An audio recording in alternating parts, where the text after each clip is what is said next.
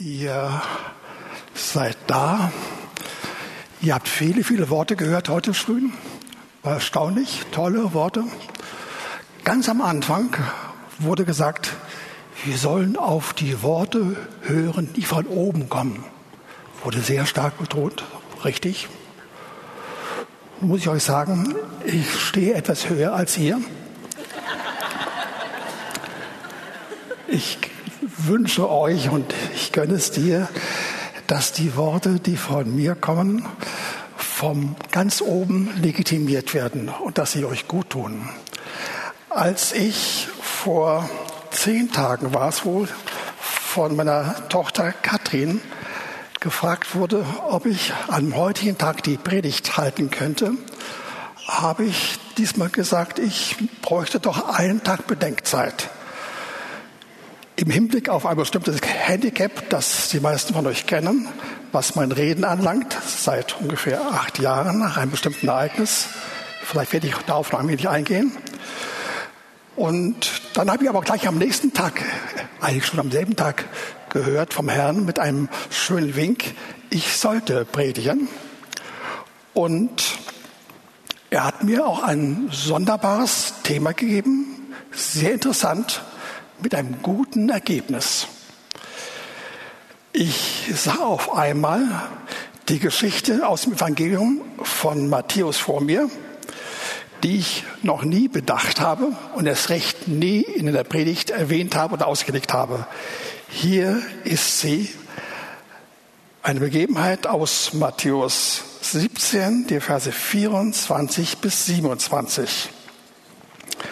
Als sie aber nach Kapernaum kamen, traten die Einnehmer der Tempelsteuer zu Petrus und sprachen, zahlt euer Meister nicht auch die Drachmen?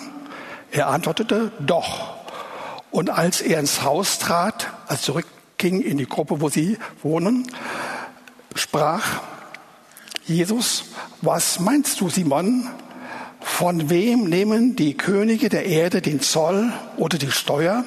Von ihren Söhnen oder von den Fremden? Petrus sagte ihm, von den Fremden. Da sprach Jesus ihm, so sind also die Söhne frei.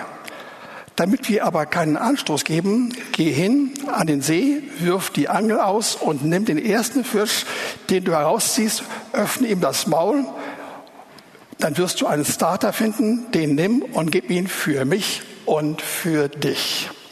Ich bin ziemlich sicher, dass die meisten von uns diese Geschichte noch nie im Rahmen einer Predigt gehört haben. Aber es könnte auch sein, dass ihr es doch einmal erlebt habt.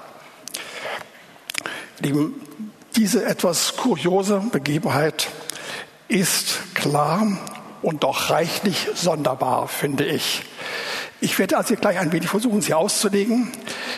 Die Einzieher der Tempelsteuer hatten Jesus oder Petrus angemahnt, mit der Frage, ob auch Jesus, er, dieser bekannte Herr, ob er auch an das Haus, dem Tempel denkt und diese Steuer bejaht.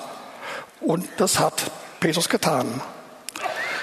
Darauf hat Petrus, bevor er in das Haus, das sie gemeinsam hatten, kam, äh, erlebt, wie Jesus zu ihm kam und ihm eine kleine Frage vorlegte in Gestalt einer, einer, eines Mini-Gleichnisses. Er beschreibt in diesem kleinen Gleichnis die Frage, ob er und die Söhne eines Königs, die also Herrschaft über ein ganzes Staatswesen haben, ob sie für eine solche Steuer herangezogen werden könnten, da er doch der Herr des Landes sei und die anderen nur das Volk, hier genannt die Fremden. Petrus sagte mit Recht, nur die Bevölkerung. Die Söhne des Kindes hätten nicht eine solche Pflicht. Dann sagt Jesus, so sind die Söhne frei. Das heißt, sie haben keine Last bestimmter Art, in dem Sinne, dass sie Steuer bezahlen müssten. Sie hätten keinen Auftrag zur Bezahlung überhaupt. Sie haben kein Bemühen und keine Pflicht. Das bedeutet, so sagte Jesus, dann sind wir frei, aber damit wir keinen Anstoß geben, deswegen wollen wir doch die Steuer abführen in einer bestimmten Weise.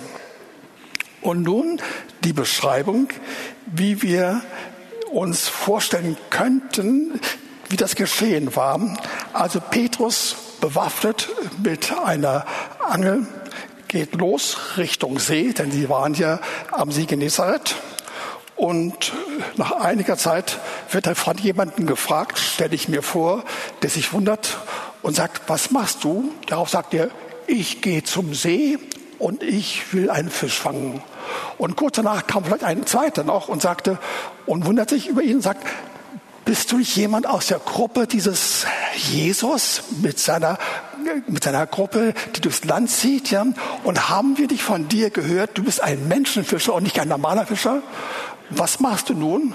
Darauf sagt äh, dann vielleicht Petrus, das ist so meine Unterstellung, ja, okay, ich will nur einen einzelnen Fisch verfangen. Darauf sagten die beiden, der eine vielleicht mit einem gedehnten Aha und die anderen sagten interessant, was ich höre. Und äh, so hat, ist das gelaufen. Und Petrus hat einen Fisch gefangen. Was war der Sinn dieses komplizierten Wunders? Die Information darüber war eindeutig. Jesus hat sie genannt. Die Umsetzung kam durch Petrus quasi ein Akt des Glaubens, aber gar nicht mal so ein großer Akt des Glaubens, denn äh, Petrus kannte Jesus. Er wusste, er ist geradeaus und sehr verlässlich und was er sagt, das stimmt und hatte keine Zweifel daran. Also ging los und hat einfach dann nach diesem Verfahren, das wir gehört haben, dann den Fisch geangelt. Und nun meine Frage, was soll das ganze Gleichnis für uns?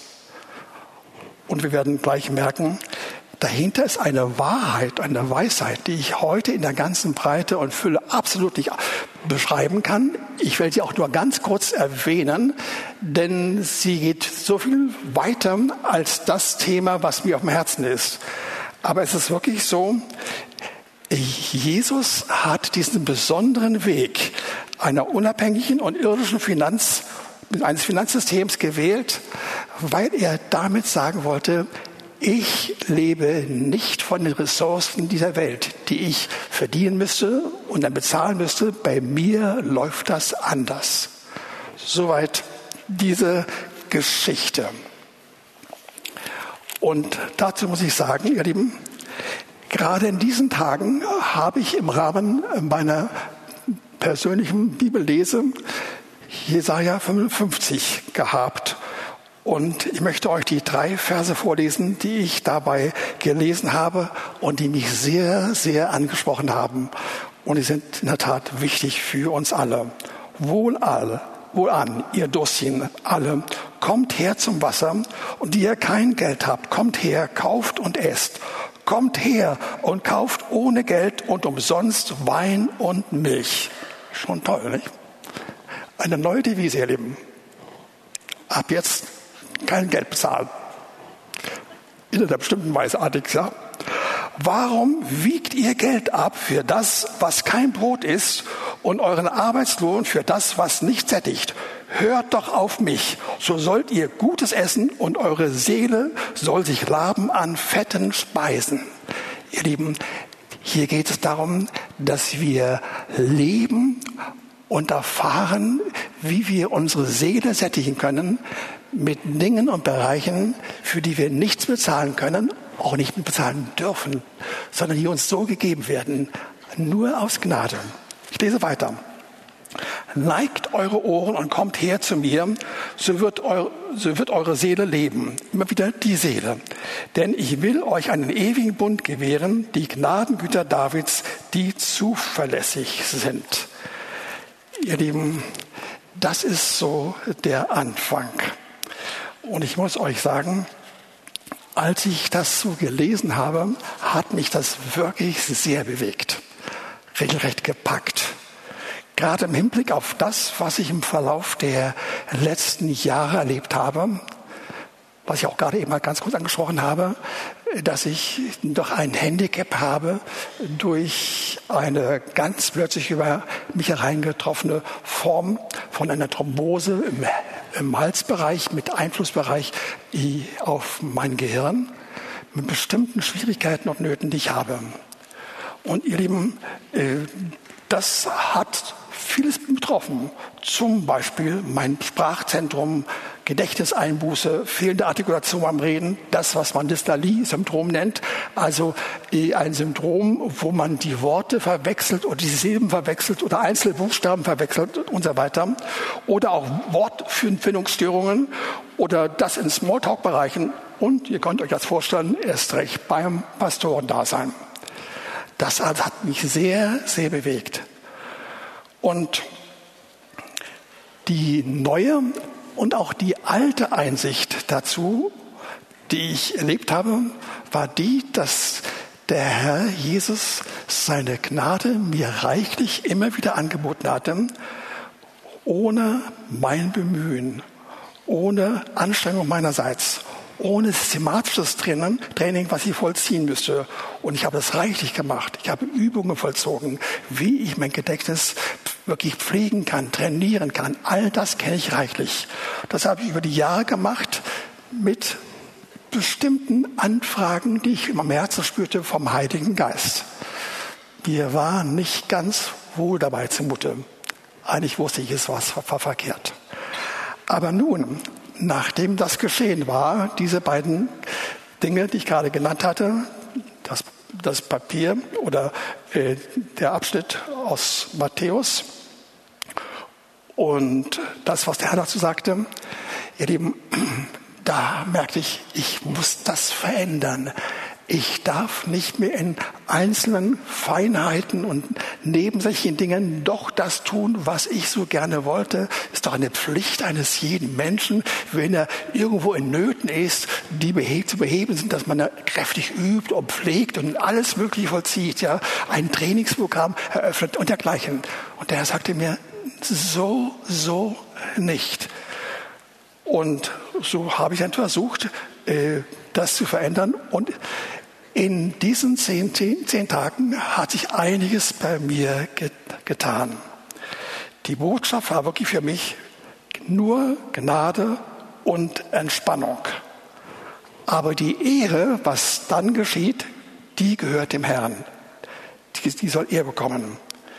Weil er aus einem riesen Reservoir seinen Fähigkeiten und Kräften und Vermögen uns geben wird.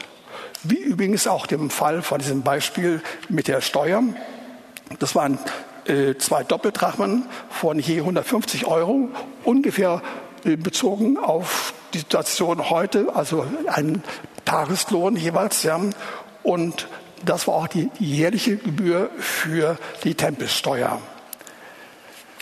Der neue Ansatz, ihr Lieben, den ich schon einmal versuchte oder mehrfach versucht hatte, ähm, der war der, dass ich merkte, ich muss an dieser Stelle sehr korrekt sein und sehr gewissenhaft und sehr genau sein.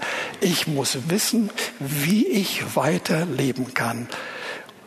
Und nicht so allgemein, nicht mit geistlichen Floskeln, sondern der Herr sagte, du, ich will, dass du von mir lernst. Ich weiß, du hast einiges gelernt, hat er mir auch wirklich auch zugestanden, aber höre genau hin.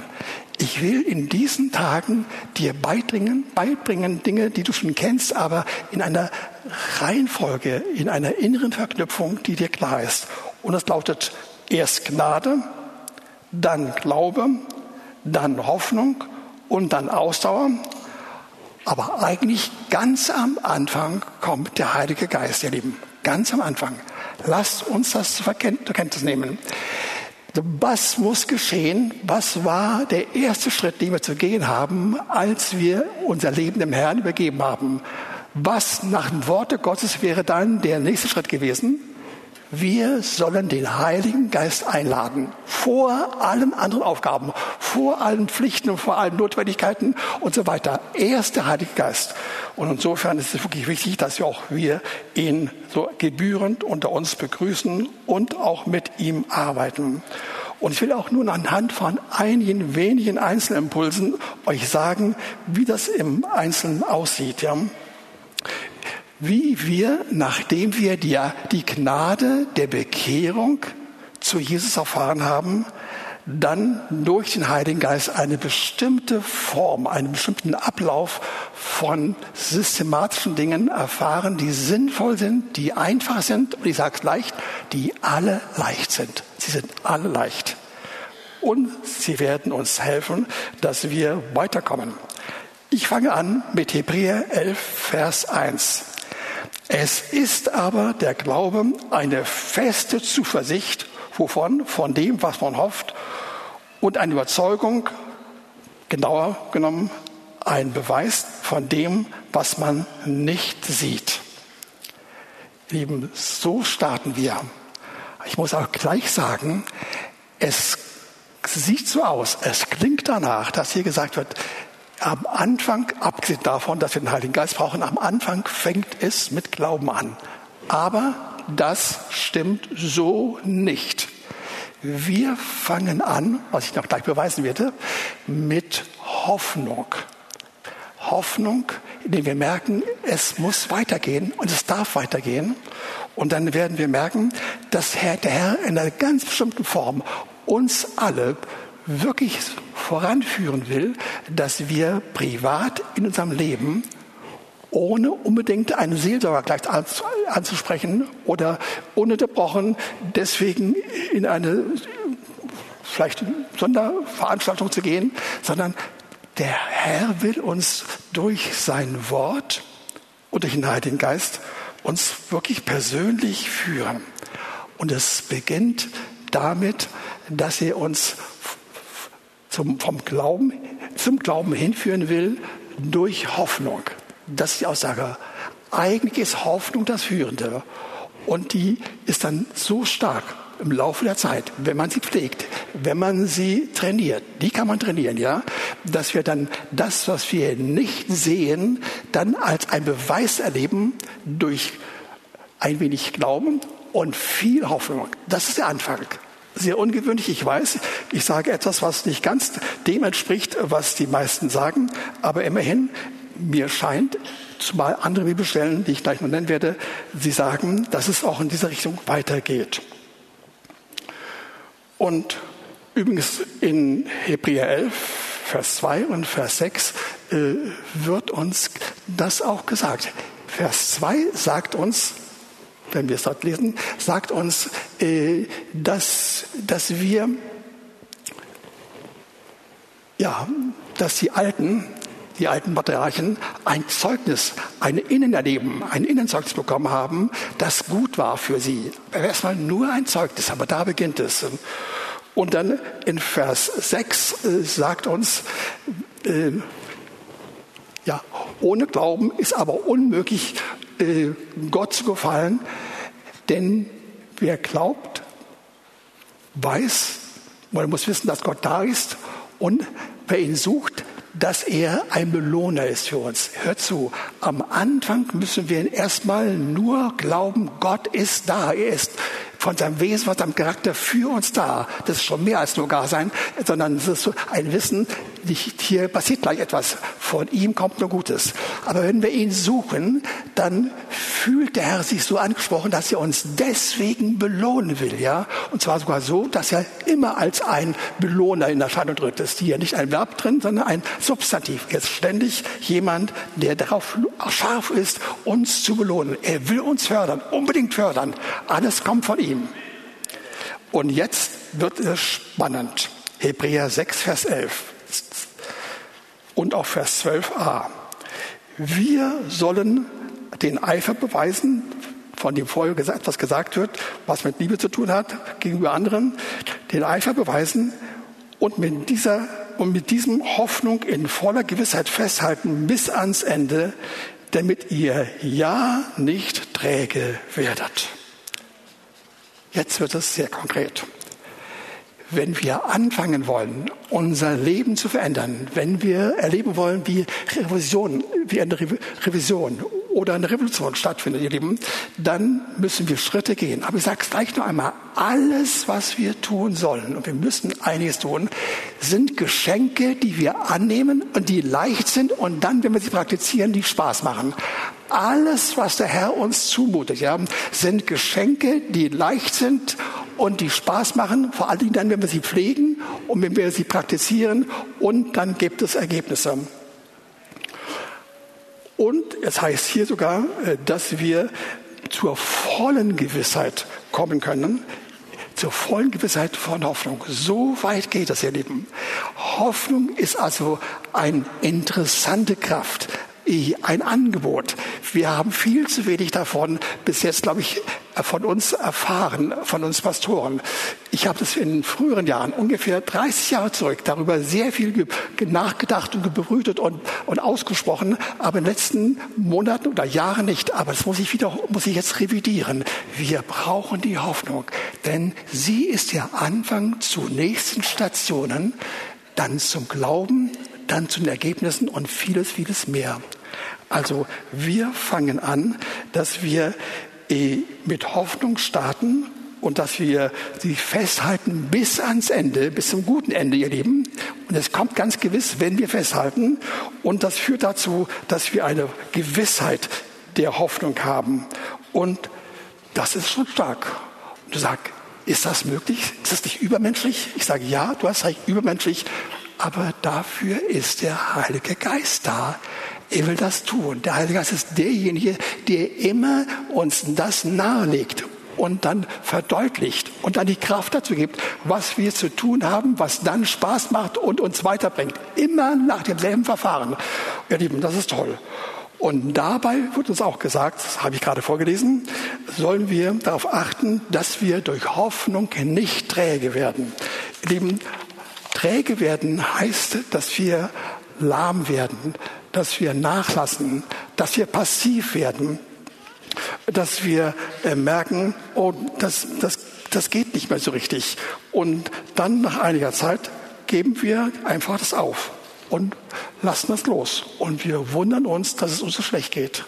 Und dann hören wir auf die Lüge, die, die wir alle kennen. Die Lüge sagt dir aus deiner Seele heraus, weißt du was, du hast recht, das ist so schwierig.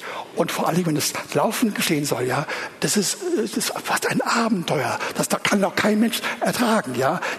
Das, geht da einfach gar nicht. Ich brauche eine Pause. Und ähnlich siehst, geht in die Stimme weiter und sagt, ja, pausiere mehr, immer mehr, ja. Es wird gut dir gehen, ja. Du wirst entspannt sein und am Schluss bist du total unentspannt, bist mitten dem Problem, hat sich nichts getan.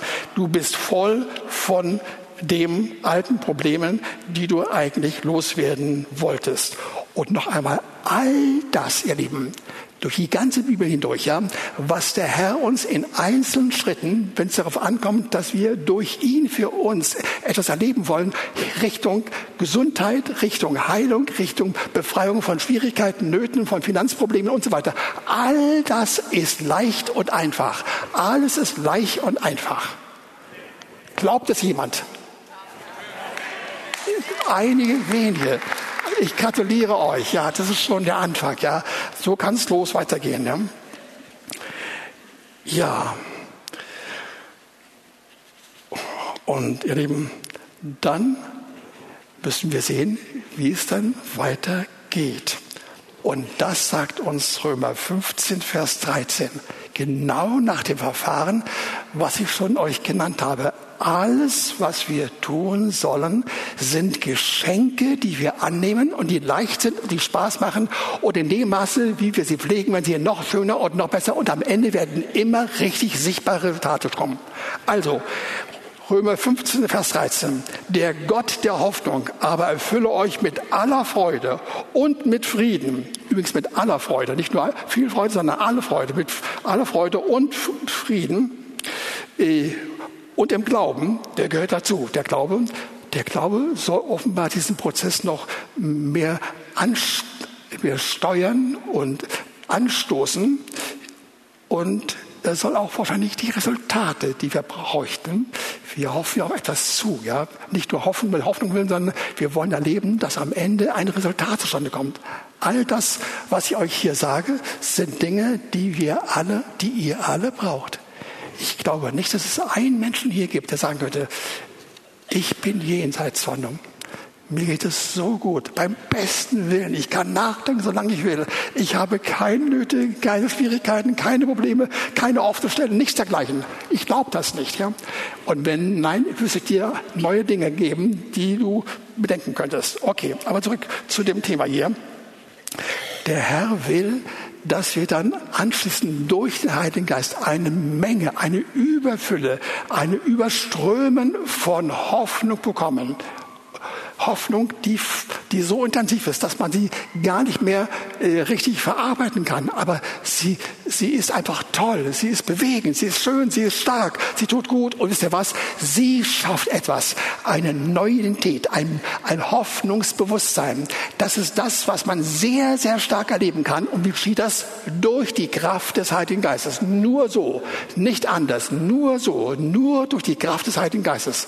Und das müssen wir auch trainieren. Ich habe also viele Ratschläge für euch bereit, welche kostbaren Segnungen noch alle da sind, die wir benutzen können, die leicht sind. Und der Heilige Geist sorgt dafür, dass sie auch wirklich nützlich werden. Nachdem ich über zehn Tage diese Worte ständig bebrütet habe, mich an ihnen erfreut habe und sie genossen habe, kam der Heilige Geist zu mir und sagte, Wolfhard, ich muss etwas sagen. Du genießt die Hoffnung im Sinne von Freude, von Frieden, auch den Heiligen Geist und du bist voll von Hoffnung. Aber hast du dieses Thema Hoffnung verbunden mit den Problemen, in denen du gerade bist? Den Handicaps, den Schwierigkeiten, einigen Nöten, die noch da sind, ja, kannst du sagen, ich freue mich darüber, dass das gleich passieren wird, bald passieren wird. Ich erlebe äh, diese Identität, dieses Bewusstsein von Hoffnung durch und durch, hat der Herr mir gesagt, der Heilige Geist mir gesagt. Und siehe da, ich habe sofort reagiert und habe das mit eingefügt. Also nicht nur Hoffnung um ihrer selbst willen, sondern Hoffnung im Hinblick auf das, was wir brauchen. Und nun die Frage, wenn das so gut ist, so wichtig ist, dann sollte man möglichst dran, lange dranbleiben. Also wir brauchen Ausdauer, ihr Lieben. Ausdauer, die wirklich notwendig ist. Das Wort Gottes sagt viel von Ausdauer. Und ich denke, dass ich so gut wie alle Bibelstellen dazu kenne, weil ich sie immer wieder mir angeschaut habe. Wir haben einen Gott der Ausdauer. Dazu Römer 15, Nein. Habt ihr es schon da oben? Vermutlich ja. Römer 15, die Verse 4 bis 5. Denn alles, was zuvor geschrieben worden ist, wurde zu unserer Belehrung geschrieben. Das Thema, das kennen wir jetzt schon. Alles, was in Schrift ist, nur zu unserem Gunsten. Ja. Damit wir durch das Ausharren und den Trost, an dieser Stelle besser doch Ermutigung, der Schrift, der Schrift Hoffnung haben, der Schriften Hoffnung haben. Der Gott des Ausharrens und der Ermutigung aber gebe euch untereinander eines Sinnes zu sein, Christus Jesus gemäß. Da haben wir es.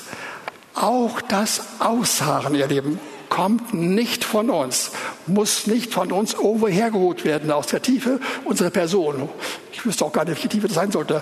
Eben, wir könnten machen, was wir wollen. Wir, kriegen die Ausdauer einfach nicht hin. Alles spricht dagegen. Ausdauer hat in die einen Reflex. Mühsam, mühsam, schwierig, schweißtreibend. Wer hält das aus? Und nichts von dem stimmt. Lasst euch sagen, wenn ihr solche Empfindungen habt, wahrscheinlich geht es euch allen so, ja, sie kommen geradewegs aus der Hölle, geradewegs von dort her. Denn die Ausdauer wird uns gegeben. Und die Ermutigung dazu. Und dann äh, Vers, ich habe schon vorgelesen, Vers 15, äh, der Gott des Ausharrens und des Trostes oder der Ermutigung, gebe untereinander, untereinander eines Sinnes zu sein, Christus Jesus gemäß. Das kommt noch dazu. Wir bekommen eine einheitliche innere Haltung von Einheit, von Zugehörigkeit, Bejahung unserer Umgebung. All das gehört mit dazu. Kommen wir nun zu Hebräer 6. Ihr Lieben, dieses Kapitel,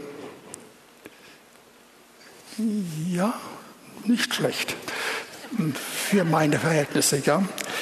Dieses Kapitel habe ich äh, so durcharbeitet über Wochen und Monate, lange vor der Zeit und noch länger, weil es so kostbar ist. Da lesen wir Vers 12.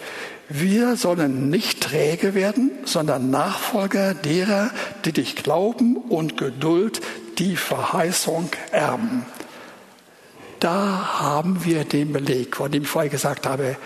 Erst kommt Glaube, nein, erst kommt Hoffnung mit etwas Glaube, muss man schon sagen. Glaube ist dabei. Aber am Anfang ist Hoffnung die führende Kraft.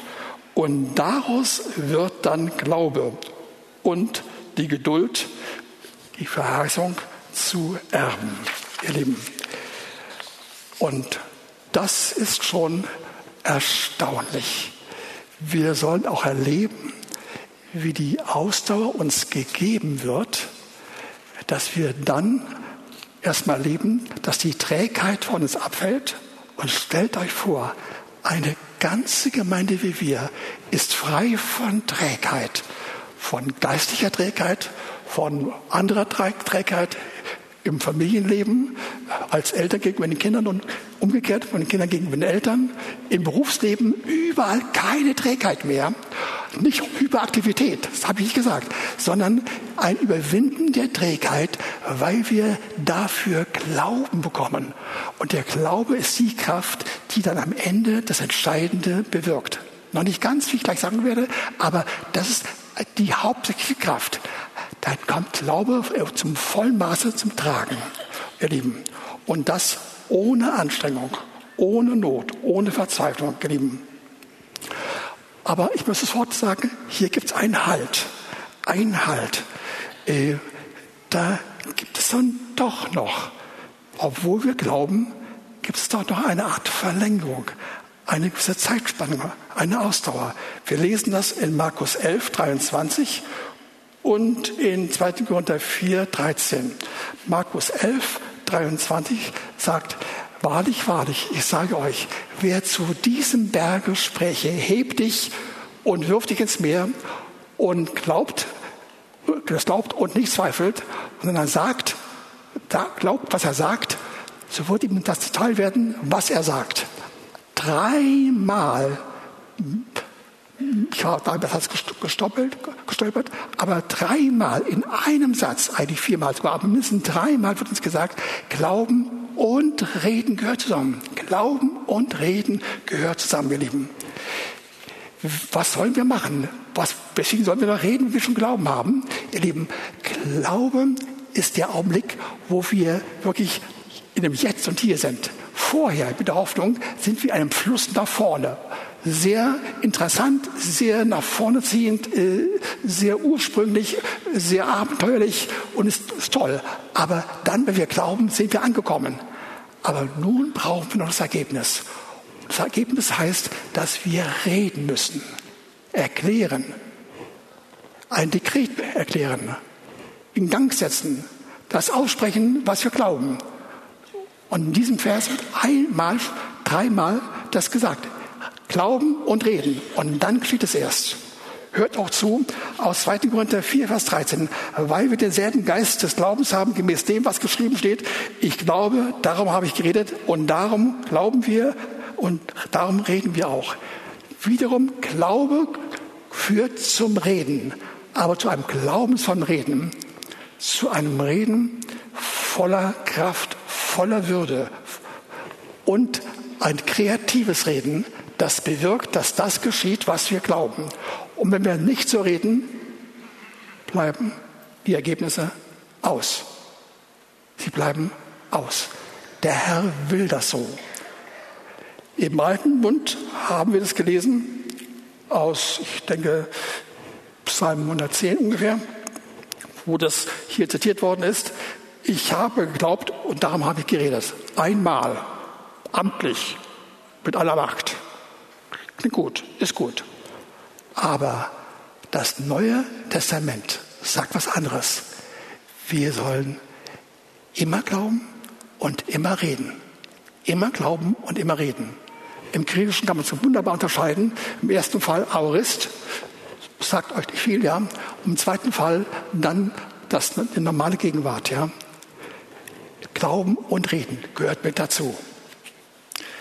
Ihr Lieben, lasst euch sagen, diese Lebensqualität, die wir so hören, die ich euch so vortrage, im Hinblick auf einzelne Herausforderungen, die wir gerade haben. Und ich spreche euch an, ich spreche dich an im Hinblick auf das Problem, was sich gerade jetzt am meisten bewegt und was schon lange Zeit besteht und was nicht weichen will. Und du betest irgendwie oder auch du gerne mit Hingabe, mit allem drum und dran, aber es will nicht weichen. Höre zu. Dafür sind diese göttlichen Anweisungen gut. Wir sollen aus Gnade heraus zum Wort gehen, zum Herrn gehen, dann Heiligen Geist bekommen, dann erfahren, wie wir wirklich eine Steigerung von Hoffnung bekommen, eine Hoffnung, die vom Herrn kommt, nicht unsere Hoffnung, mehr als ein haben wollen, und dann glauben. Und wenn das der Fall ist, dann, ihr Lieben, sollen wir das aussprechen, regelrecht aussprechen. Und dann kommen die Abenteuer zustande. Und das wünsche ich mir so sehr, wenn ich zu Hause bei mir mit dem Herrn zusammen bin, dann bete ich stundenlang, das ist die Wahrheit, stundenlang für die Gemeinde, dass wir, dass wir erfahren, wie ein Aufbruch zustande kommt. Wir erleben, wie das, was wir Erweckung nennen, Durchbrüche zustande kommen, eine Transformation sich einstellt. Das, das ist mein, mein Wunsch. Dafür lebe ich. Das ist der Grund dafür, dass ich nicht mehr hochoffiziell irgendwo im Amt bin, ein bisschen halboffiziell, aber vor allen Dingen Zeit zu haben für das, was der Herr uns sagt. Der Herr will, dass wir als Gemeinde, jeder für sich und die Gesamtheit der Gemeinde erfährt, wie es zu einem solchen Durchbruch kommt. Dann werden wir erleben, dass wir ein Hoffnungs- und Glaubensbewusstsein. Okay, ja, ja, ja, ja, ja. Dankeschön, ich begrüße das, ja. Ihr reagiert, ja, ihr habt mitgehört. Wunderbar. Ihr Lieben, wir werden dann erleben, dass wir ein Hoffnungs- und Glaubensbewusstsein erleben, ja. Schon bevor die Fakten, die einzelnen Erlösungen und Lösungen da sind, haben wir vorher schon das Bewusstsein, ich bin irgendwo durch. Diese Hoffnung in mir ist ganz, ganz stark. Und das Glaubenserleben ist auch stark. Ein richtiges Glaubensbewusstsein, ihr Lieben. Und das macht Spaß. Und das werden andere auch erleben. Wir haben doch vor ungefähr zwei Monaten, schätze ich, oder drei Monaten, ich weiß nicht genau, die Geschichte von Bartimäus gehört, äh, der in Jericho war und nicht wusste, dass der Herr in derselben Stadt war. Es waren viele Menschen da. Als er dann schließlich hörte, es ist Jesus, der, der die Menschen zusammengezogen hatte, dann kam er dort nach hin in, in, in diese Gegend und hat geschrien, Jesus, Jesus, Sohn Davids, erbarm dich meiner, hab Erbarmen. Und indem er aufgefordert wurde, sich ihm, ihm zu nähern, Ihr Lieben, tat was ganz Wichtiges. Das haben wir herausgestellt. Ja? In diesem Glaubens- und Hoffnungsbewusstsein, ihr Lieben, hat er, bevor er geheilt wurde, den Mantel, den Bettlermantel abgeworfen und hat die neue Identität für sich besprochen und auch dargelegt und gezeigt. Und dann wurde er, erst danach wurde er wirklich geheilt. Und das hat offenbar ein anderer Blinder auch gesehen. Wir haben drei Begebenheiten. Einmal mit Bartimäus alleine und dann einen anderen Fall mit, einem und dann einen Fall von zwei Blinden, alle in derselben Begebenheit in Jericho. Ihr Lieben, und was ist der Hintergrund?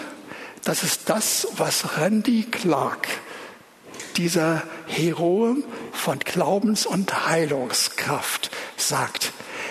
Bei den Tausenden und Zehntausenden Fällen von großen Versammlungen, und es waren solche große Versammlungen, selten Hunderte, meistens Tausende oder Zehntausende, hat er erlebt, durch eine bestimmte Form von Zuführung zu bestimmten Wahrheiten, vor allem in diesem Fall durch die, das Wort der Erkenntnis, haben sehr viele eine Heilung erlebt. Aber ungefähr 50 Prozent derer, die erlebt haben, wie andere geheilt wurden, wurden dadurch auch geheilt, weil ihre Hoffnung angestoßen wurde und sie sagten, das brauche ich auch. Und genau soll das auch so bei uns geschehen, ihr Lieben. Ich bin am Ende. Durch seine Wunden bin ich geheilt, habe ich mir viele, viele Male gesagt. Monate und Jahre, Jahrzehnte. Aber in den letzten Tagen und Wochen, na schon einige Monate, spürt ihr was Neues. Ja? Ein Heilungsbewusstsein, bevor ich es habe. Intensiv, wohltuend, in allen Bereichen. Und ich will euch das sagen, das ist die Form von Seelsorge an dir selbst, Autoseelsorge. Neben der Seelsorge durch andere, die wichtig ist. Neben der Seelsorge durch die Gemeinde insgesamt. Aber diese eigene Seelsorge mit diesen Schritten, die ist kostbar und die verändert nicht nur das Problem, sondern dein ganzes Leben, dein ganzes Denken, dein ganzes Bewusstsein, deine Art zu halten, deine Art auf diese Erde zu schauen und die Umstände zu sehen. Du siehst nicht mit die Probleme, nicht mit die Nöte, sondern nur noch die Chancen, nur noch die Möglichkeiten. Da sollen wir hin, unbedingt hin. Und das habe ich versucht in diesen letzten Wochen und Monaten zu, zu erleben. Ich habe beim letzten Mal einiges davon berichtet, zum Beispiel äh, durch ein Problem im Bereich meines, äh, meines Knies. Und wie es schlagartig geheilt wurde. Und in der Zwischenzeit merke ich, wie der Herr viele einzelne Dinge bei mir angeht. In diesem Fall offenbar so, dass sie nicht schlagartig passieren, einige auch schon, aber die meisten wohl peu à peu. Aber es ist wohltun zu erleben, er ist da, er macht weiter, er ist ein guter Herr. Der hat so viel im Petto für uns, für dich, für jeden. Ihr Lieben, lasst uns diesen Weg gehen. Ich bin am Ende meiner Predigt ich möchte Folgendes sagen. Wenn du unbedingt, was ich dir dringend rate, diese Schritte, du neu vor Augen führen möchtest, bitte schau nach bei YouTube über diesen Gottesdienst. Und wenn du kein YouTube-Möglichkeit hast, dann lass uns das wissen, dann werden wir umgehen, dass, dass vielleicht mein Rezept dann aus, Nein, Rezept ist mal nicht. Auch doch, doch Rezept, doch Rezept, ich schließe nur Rezept, ja. Äh, mein Konzept und mein Rezept, ja. Ich will es dann drucken lassen, ihr könnt es nehmen, ja. Lasst uns diese Schritte gehen. Es gibt noch einige mehr, aber das sind so die Kernschritte hin zu den Erfahrungen. Eine Menge von Erfahrungen mit der Verwandlung der ganzen Persönlichkeit. Und das ist das, was ich gesagt habe. Aus einem bizarren Wunder soll eine Wende deines Lebens zustande kommen. Amen. Noch. Ja. Noch drei Sätze im Gebet, ja. Äh, wenn du das suchst, erstmal nur diese, diese, den Zugang zu der Erfahrung, ja, kannst du nach vorne kommen und beten, ja. Und wenn du jetzt schon weißt, ich, ich bin mittendrin in dem Prozess, jetzt brauche ich noch einen kleinen Augenblick und ich bin mittendrin in Heilung oder in der Erfahrung von anderen Segnungen, die ich bräuchte, komm auch nach vorne. Aber die Hauptsache ist eben, dass wir nach diesem Gottesdienst nach der Predigt dabei bleiben und das ununterbrochen neu bedenken und uns anfüllen, damit, damit wir wirklich die, den ganzen Segen erfahren. Der ist da. Okay, wir beten. Helm ab zum Gebet. Herr, wir danken dir, dass du so kostbar bist und so genial bist mit deinen Anregungen, mit deinen Worten. Die sind so genussvoll so stark. Und danke dafür, dass sie alle keine Belastung sind, dass sie alle leicht sind, dass sie alle uns gegeben werden und dass wir mit deinen Kräften, mit dem Heiligen Geist sie mit Leichtigkeit halten können und dass sie Spaß machen. Danke dafür, dass all das möglich ist. Und ich segne die Gemeinde, einen jeden Einzelnen, dass wir hineingehen und diese ganze Erfahrung erfahren zur Ehre des Herrn und zu unserem Wohl. Amen.